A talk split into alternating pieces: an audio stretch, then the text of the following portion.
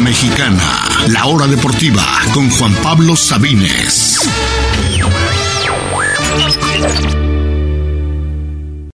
Bienvenidos, bienvenidos sean todos a la hora deportiva en este lunes 26 de junio. Bienvenidos, yo soy Juan Pablo Sabines, esto es la hora deportiva a través de Radio Chapultepec, ya pasan de las 4 de la tarde y tenemos mucho, muchísimo que hablar el día de hoy. Hablaremos del inicio de la era Jaime Lozano con la selección mexicana, goleamos 4 a 0 Honduras, qué significa todo lo bueno, todo lo malo de este partido del día de ayer, el inicio de la Copa Oro. Escucharemos las palabras de Jaime Lozano tras la victoria y analizaremos un poco lo que pasó también el fin de semana con otros partidos de la Copa Oro el campeón de campeones de la Liga MX. Esta misma semana comienza la Liga MX, hablaremos, empezaremos nuestro previo rumbo a la apertura 2023, una apertura que será muy distinto. Hablaremos un poquito también de NFL, estamos a nada de que regresen los campamentos de verano. Eso y mucho más aquí en la hora deportiva de lunes 26 de junio. Yo soy Juan Pablo Sabines y les recuerdo que pueden escuchar este y todos los programas de Radio Chapultepec gratis en cualquier parte del mundo a través de radiochapultepec.mx. También en emisoras.com y en tuning.com toda la salsa, toda la programación de Radio Chapultepec. Los invitamos por supuesto también a escuchar la hora deportiva a través de su plataforma de podcast favorita, llámese Spotify, Apple Podcast, Google Podcast. Los invitamos a escucharnos, a seguirnos por ahí. Subimos solamente algunas secciones. Por si se pierden el programa en vivo a las 4, pueden también sintonizarnos en su plataforma de podcast favorita. Demos inicio con lo que pasó el día de ayer, un domingo especial para la selección mexicana. Más allá del resultado, es una reconexión, el inicio de una era, de una nueva era que no sabemos si solamente va a durar la Copa Oro o no, pero por lo menos que nos da ilusión, que la afición respondió tanto allá en Houston, nuestros paisanos, como en el rating. Eh, todo fue fiesta, no todo necesariamente es positivo, pero me parece que es un gran primer paso y que, como siempre, hay que tomar las cosas como son eh, siempre tendemos a exagerar, ¿no? Porque eso vende más. Hace una semana éramos el peor equipo del mundo que nos quiten el mundial y vamos a perder hasta con San Marino. Eh, literalmente la cuenta eh, fake de San Marino eso tuiteó que, que, estaría parejo un partido contra ellos. Y hoy tampoco estamos para campeones del mundo, ¿no? Hay que tomar las cosas con calma. Es el inicio de una nueva era. Es apenas el primer paso. El primer paso, muy buen paso, pero apenas el primero en una larga y tortuosa reestructuración. Creo que eh, Jaime Lozano se fue con lo que ya sabía, con los jugadores que ya conocía, con la formación que ya conocía, ya hablaremos un poquito de eso más adelante, y creo que apenas es el inicio de una, una nueva selección mexicana que, ojo, siempre nos ilusionamos al inicio de una, bueno, salvo con Diego Coca, pero en general los procesos al inicio de una selección eh, últimamente, al inicio es pura ilusión. Con Miguel Herrera cuando llegó goleamos a Nueva Zelanda, todo era muy bien y ya vemos cómo terminó. En el caso de, Juan Carlos Osorio, recuerdan que estuvimos casi 20 partidos invictos. Con el Tata también estuvimos un chorro de partidos invictos. Eh, así que es apenas el inicio de un ciclo de un ciclo que, insisto, es interino, no sabemos si va a continuar más allá de la Copa Oro, poco a poco va Jaime Lozano ganando adeptos, ganando votos, pero sigue sin ser el favorito, sigue sin estar seguro en absoluto si se va a quedar más allá de ese torneo, pero por lo menos este es un buen primer paso. Y por eso precisamente es que de una vez quiero que escuchemos las palabras de Jaime Lozano, en la entrevista que le hizo la CONCACAF, no fue un medio específicamente, la CONCACAF le hizo una entrevista exactamente al final del partido, no fue conferencia de prensa, fue básicamente al final de la, del encuentro, unas pequeñas palabras que da Jaime Lozano que demuestra pues lo que precisamente aquí hemos estado diciendo y eh, nuestro punto. Escuchemos al DT de la selección mexicana Jaime Lozano. Se necesitaba una victoria, hablábamos al principio del juego para que la gente volviera a creer, para que estuviera contenta y hoy tu debut es increíble, le cambiaste la cara al equipo. muy contento por, por la confianza de, la gente, de Juan Carlos evidentemente, por la confianza de los jugadores, porque sin ellos nada es posible, porque en, tres días puedes hacer muy poco. Y dimos cosas muy elementales, pero son grandes jugadores y, y me parece que lo que se habló antes del partido es un nuevo comienzo, es una revancha deportiva para todos ellos. Quedaron dolidos y sabemos que esa no es la selección que queremos. Hoy un gran escenario y afortunadamente, pues bueno, estuvo llena de goles a nuestro favor. Algo les, ha de ver, algo les has de haber dicho, les tocaste, no sé qué, pero este, este equipo es completamente diferente al anterior, a los que vimos los últimos 3, 4 partidos. ¿Qué fue, Jimmy? Es la confianza que puedan tener en el cuerpo técnico. La verdad creo que va mucho de eso, del entendimiento, de que se sientan identificados también con esta idea de juego protagonista que, que lo que queremos es generar opciones de gol para estar más cerca de hacer goles. Muchas cosas por mejorar, sin duda alguna, pero sabemos que tenemos poco tiempo, pero que también el rival lo tiene. Entonces, nada, una, un primer paso, sabemos que, que era importante y creo que fue contundente, pero es nada más que eso, un primer paso. Felicidades, Jimmy. Y eso es precisamente lo que aquí estamos diciendo. Es el primer paso. Eh, no hay que caer en extremos, ni para bien ni para mal. Es simplemente tomarlo con calma. Y por eso es que vamos a analizarlo. Hablemos ahora sí del partido. Casi todo para la selección mexicana salió bien. Al final fue 4-0, pero fácilmente pudieron haber sido 6 o 7 u 8 con todas las ocasiones que México terminó fallando. De hecho, lo que decíamos aquí el viernes, ¿hace cuánto que no vemos a la selección marcar, marcar tres goles en un partido? Es una selección que, le, que con Coca o con Martino les costaba un mundo generar peligro. Habíamos ganado 4-0 a Irak antes de Qatar en un amistoso. Pero ¿quieres saber la última vez que habíamos metido cuatro goles en un partido oficial? Hay que remontarnos hasta el 2019 cuando inició la era Martino, el primer partido de, bueno, el segundo de, hecho de la Liga de las Naciones, un 11 de octubre en Bermudas que ganamos 5 a 1 y desde entonces no metíamos cuatro goles en un partido oficial, Había, habíamos metido al, tres o cuatro en algunos amistosos, eh, nada del otro mundo desde entonces, pero realmente había sido literalmente años desde que no veíamos una selección tan efectiva a la ofensiva. Más allá de los goles, lo que me llevo yo es el hecho de que, sobre todo en la primera parte, el segundo, fue, el segundo tiempo ya fue un poco más de dejar pasar el tiempo, de, meter a los cambios, pero el primer tiempo, los primeros 30 minutos fue un ataque constante, constante de la selección mexicana y también eso por el centro. Cuando realmente, eh, por lo general, un equipo se va por las bandas, eh, ya sea es porque no encuentra espacios por el centro.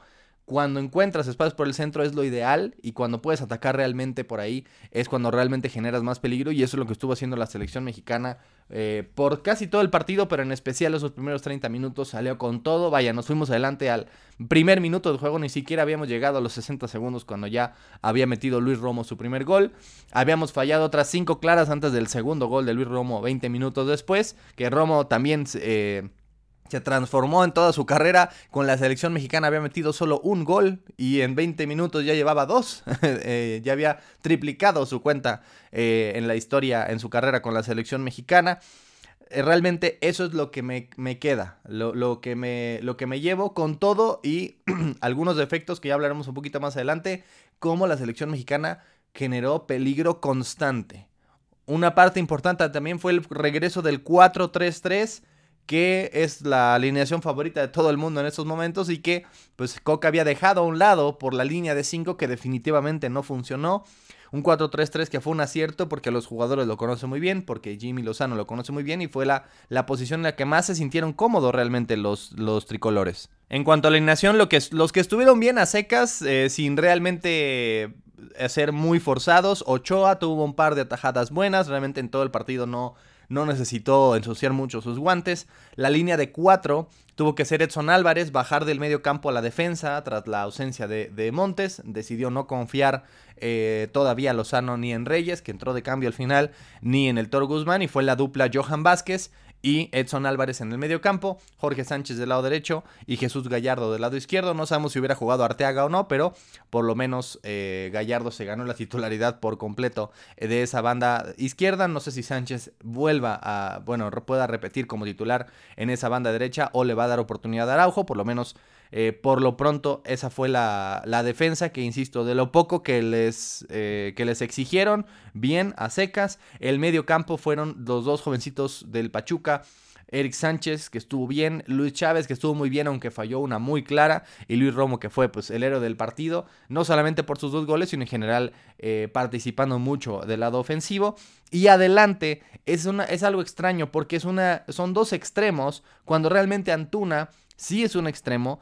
Orbelín no es un extremo, realmente. Orbelín puede jugar más de 10, no, no tanto tirado a la banda. Mientras Henry Martín realmente poco participativo. Al final pudimos ver unos 30 minutos a Santiago Jiménez y realmente muy poco a los otros cambios. Israel Reyes, Piojo Alvarado, Ociel Herrera y Charlie Rodríguez. Poco realmente de ellos, no hay mucho eh, realmente que decir de, de, los cambios fuera de Santiago Jiménez. Insisto, lo mejor, Romo, eh, Chávez, fuera de esa falla que tuvo.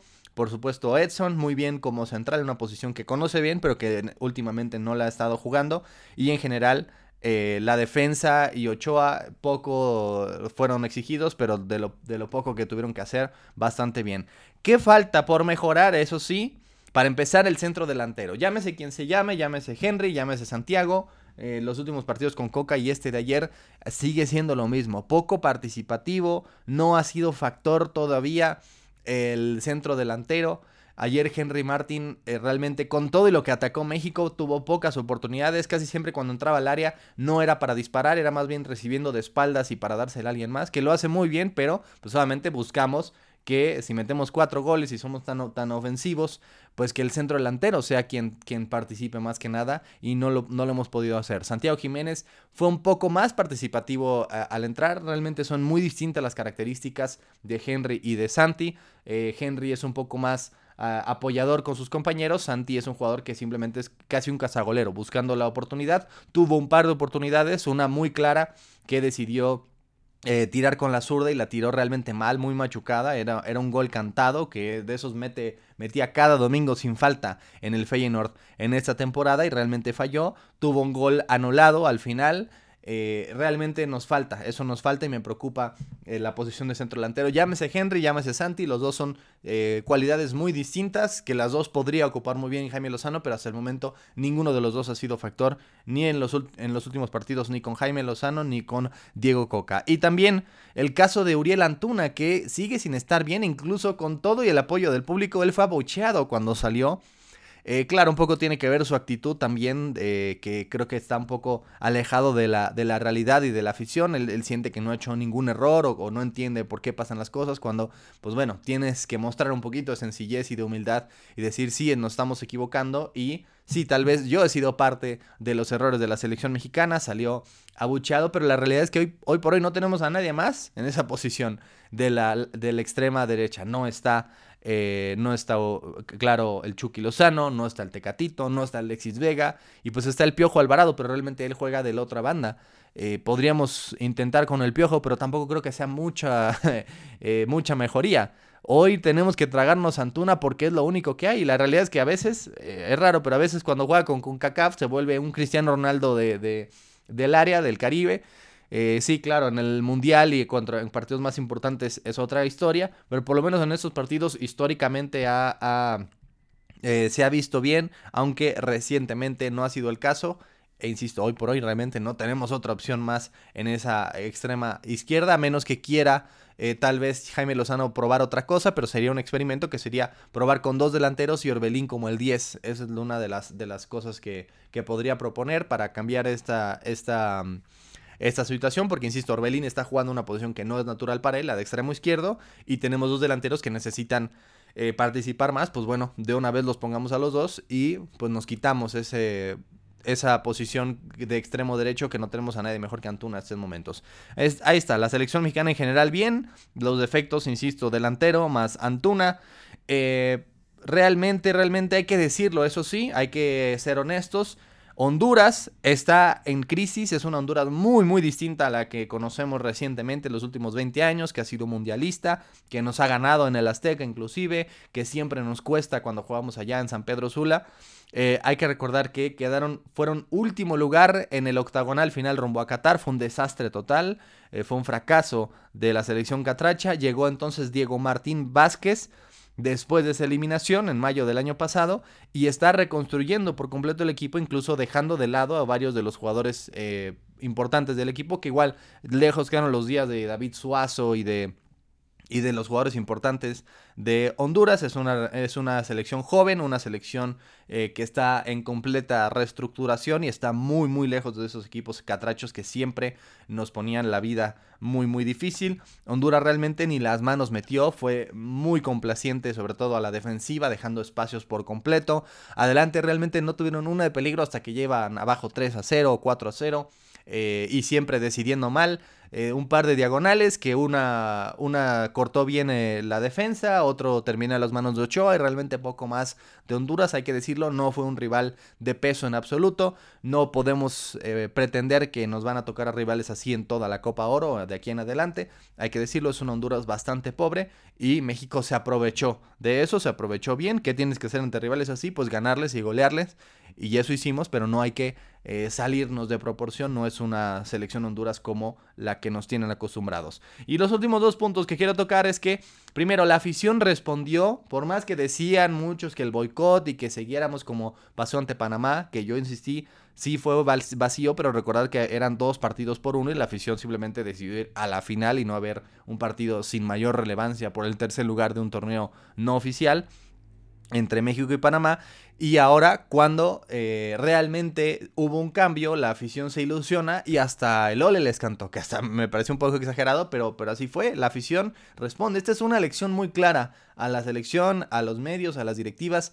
Cuando realmente la, la selección camina o por lo menos ilusiona, la gente responde en el rating y sobre todo en el estadio. Un lleno total, un apoyo casi del 100% a la selección mexicana allá en el precioso estadio Energy eh, de Houston. Y me parece que, eh, insisto, es una lección esto.